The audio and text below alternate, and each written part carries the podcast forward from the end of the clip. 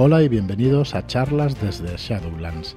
Soy Fran Valverde y como siempre me acompaña Joaquín. Muy buenas. Hola, muy buenas. ¿Qué tal?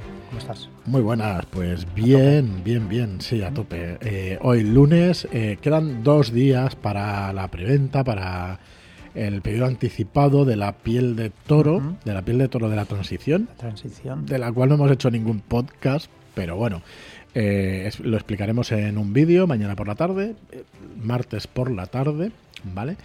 Eh, y bueno, ya lo, podéis ver en la página web, en shadowlands.es barra toro, toda la información.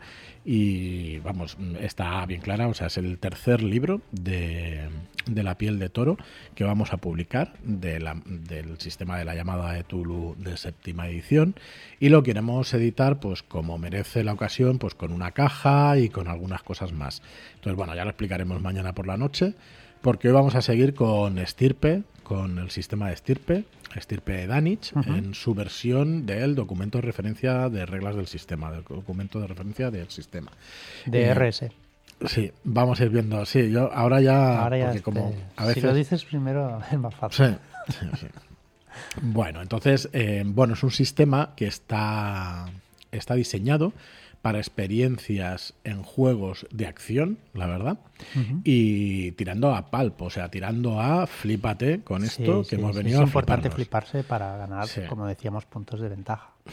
El ejemplo más claro que podemos poner, eh, aparte de la fantasía urbana que podamos jugar y todo eso, yo creo que es John Wick, que es, eh, pues eso, flipate con el cuerpo a cuerpo, flipate con las armas, y eso sí, es muy probable que te incapaciten antes de que te mueras, pero Sí. te puedes morir también en este juego, aunque sea menos común.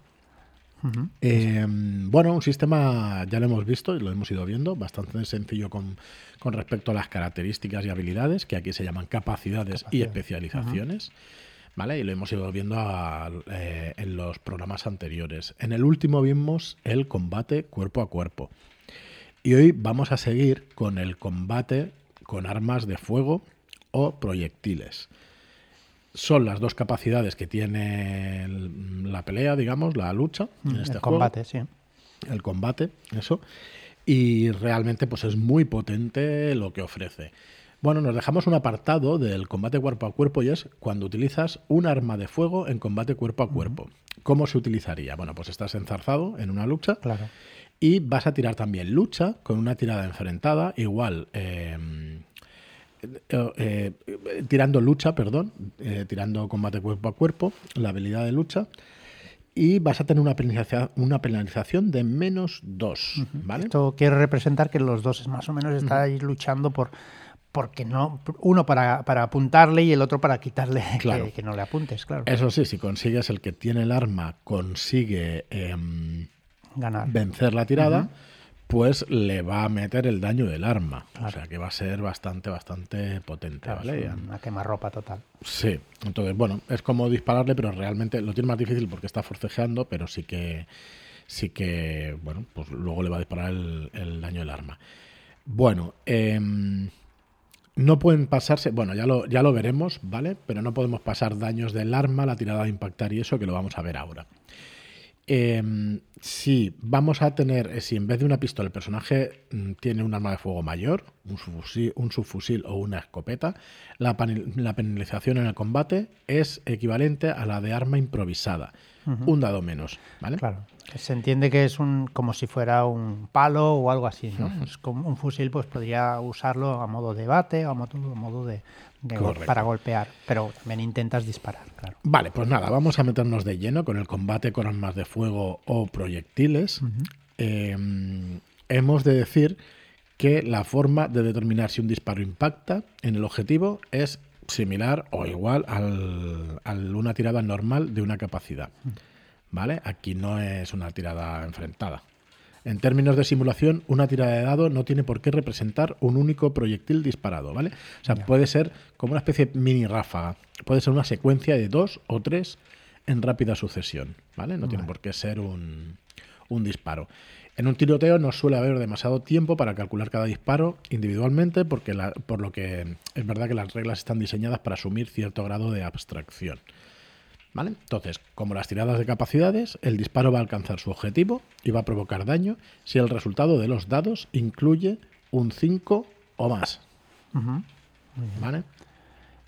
El daño del disparo se va a calcular utilizando el daño base del arma, ¿vale? Y la cantidad de dados que se liste eh, para ese arma en la tabla de armas. Vale. Tenemos una tabla de armas que nos dirá cuántos dados tirar cuando hagamos daño, claro. Vale. Eh, a ese daño pues le puedes sumar ¿vale? tantos éxitos extras como desea, como desee de los que haya conseguido en la tirada para impactar si es que se ha conseguido alguno. Si, tiramos un 5, si hemos conseguido con la tirada, imaginar que tiramos dos dados y hemos sacado un 5 y un 6, vamos a tener tres éxitos. Uno para impactar y los otros dos son extras que los podemos meter en el daño. O guardárnoslos también para la siguiente. Correcto, como siempre con puntos, en principio con puntos de ventaja.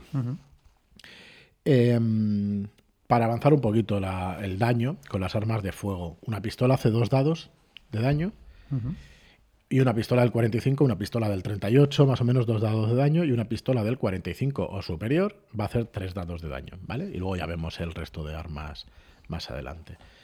Bueno, vamos a tener dificultad del disparo. En este reglamento, en este juego, eh, vamos a definir el disparo tipo de una pistola o un arma corta en general como uno que realiza un tirador quieto, estático contra un objetivo de tamaño humano también estático, sin cobertura y entre 7 y 12 metros. Aquí es importante la distancia, es importante el tamaño del objetivo, ¿vale? Y el arma.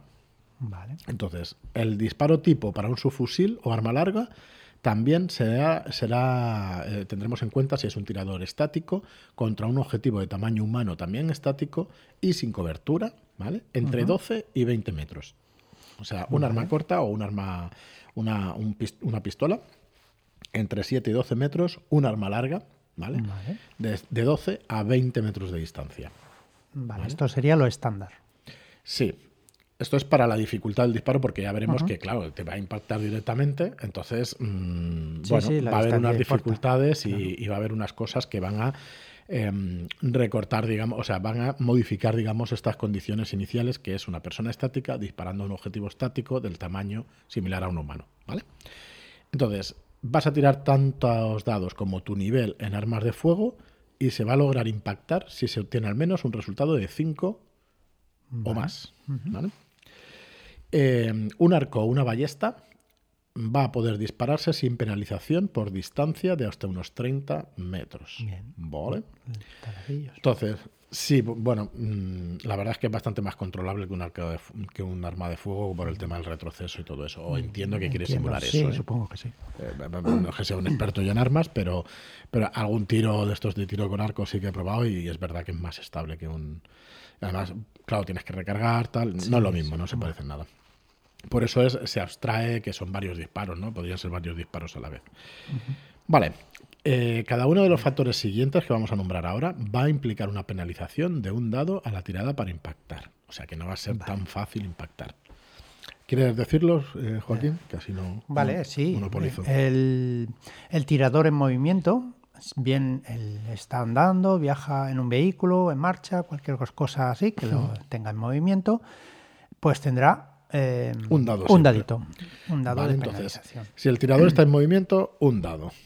¿Qué más? Por cada 25% del objetivo oculto por cobertura. Bueno, antes el objetivo también puede estar en movimiento. O sea, por un lado ah, el tirador en movimiento y por otro lado el objetivo en movimiento. Si sumamos las dos cosas, ya serían dos dados. ¿Vale? De penalización. Bien, entonces sigo. Eh, por cada 25% del objetivo oculto por cobertura, pues no sé, un coche, lo que, lo que tengamos delante, pues otro, lado. pues otro dadito.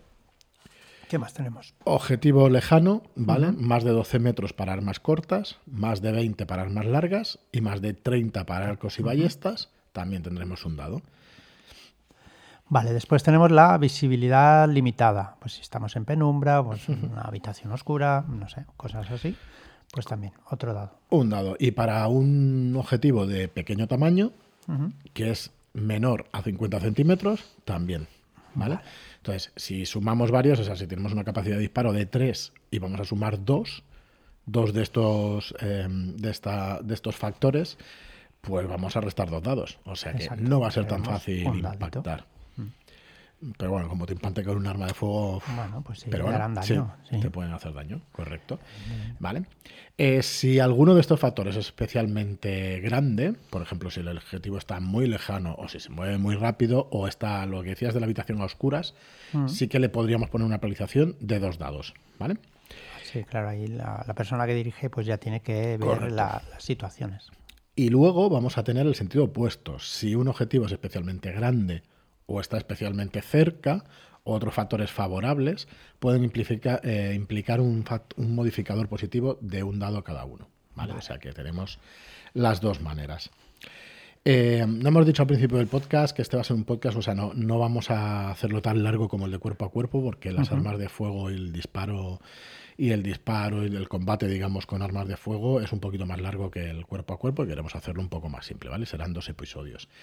Bueno, lo siguiente que vamos a tener en cuenta, vamos a hacer un repaso, es vamos a disparar por la capacidad que tenemos en combate de armas de, de proyectiles o, o armas de fuego y teniendo en cuenta la dificultad del disparo y vamos a tirar por nuestra capacidad, ¿vale? Esos factores nos van a sumar o a restar dados y acertamos con un 5 o un 6 o más, ¿vale? O sea, con un 5 más, perdón, 5 o un 6, como siempre. Bueno, eh, el siguiente apartado son disparos improvisados y disparos de precisión. Hay situaciones en que lograr un, impacto mm, va a ser especialmente difícil. Y cuando sea el caso y el tirador dude de sus probabilidades de impactar, eh, el jugador puede decidir sacrificar parte del potencial de daño a cambio de ganar posibilidades de alcanzar el objetivo. Bueno, esto es una pequeña genialidad del juego, eh, porque mecánicamente lo que acabo de decir mm, va a ser que el jugador puede decidir pasar uno o más dados de daño del arma para añadirlos a la tirada de impacto. ¿Vale? Vale. Está, está Bueno. bien buscado esto, sí. Sí, vamos a poner un ejemplo. Si estamos utilizando un revólver del 45, que hemos dicho que hace tres dados de daño, podemos pasar dados del daño y va a simular una precisión, un apuntar. Vamos a poder pasar de los tres dados de, de daño un máximo de dos, porque siempre tiene que haber uno, Claro. ¿vale? A la capacidad de disparo. Vale. ¿Vale? Entonces, si tenemos uno en disparar solamente, pero disparamos con un pedazo de col del 45, como haría Harry el suizo. ya Sí, sí, sí. Dice, a mí me da igual, yo tranquilamente pongo la pistola y ¡boom! y pego el disparo. ¿Vale? Entonces vamos a impactar muy probablemente con tres dados de, Sí, mucho más de sencillo, 6, claro. va a ser mucho más fácil. ¿Vale? Entonces, eh, va a aumentar la probabilidad de impacto, pero es más probable que impacte en un lugar poco importante. Entonces va a provocar una menor cantidad de daño. ¿Vale? Vale, claro. Mm. Y a la vez podemos hacer lo contrario o podemos hacer lo opuesto, que es coger de nuestra capacidad, ¿vale? Vale. Y meterlo en dados de daño. O sea, si tenemos en la capacidad tres dados, dices, ¿sabes qué? Que estoy súper confiado que le voy a dar. Correcto, Voy a tirando un tirar dado un Y esos dos dados Los se van a, lo metemos en daño. Correcto. Eso está. También lo haría Harry en. Totalmente. ¿Vale? O sea que, bueno, Harry Sucio es que puede hacerlo todo. Él y cómo es, y el de y el Charles Bronson y, el- y bueno, el otro este también. El Walker Terja- Ostras, Texas sí, sí, Ranger, bueno, ya, ya me saldrá el nombre también. Esos pueden hacerlo Oh. todo, lo que ¿Cómo se llamaba este hombre? Bueno, eh, hay una excepción a esta regla, ¿vale? Y es en el caso en que se dispare, que con el arma se dispare solamente un proyectil, ¿vale? Disparando con un fusil de cerrojo o de francotirador o una ballesta. ¿Vale? Así que, bueno, yo creo que es una regla muy clara, pero la verdad es que es un- una regla muy chula de utilizar y sí. esta gestión de los dados, de pasarlos a daño y de pasarlos a la precisión, pues mola mucho utilizarlos en partida.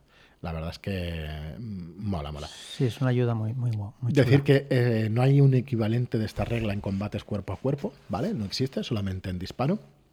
Eh, No puedes, la precisión de un puñetazo no puedes, no puedes utilizarla No, para bueno, pasar en, daño. en una refriega pues estás ahí a ver por dar y que no te den. Correcto, por lo menos con esta versión del juego, Sí. que es un juego muy modular y que vais a ver varias versiones de, de este sistema de juego, ¿vale?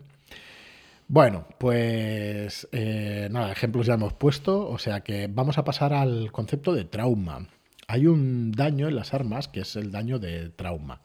Entonces, mm, el, ¿qué, ¿qué, simboliza o qué representa el trauma dentro de, la realidad? ¿O qué, representa en realidad? Representa la energía cinética, el daño que le hace a los órganos, la energía cinética de estas balas, ¿vale? Que destroza órganos por dentro y todo esto, ¿no?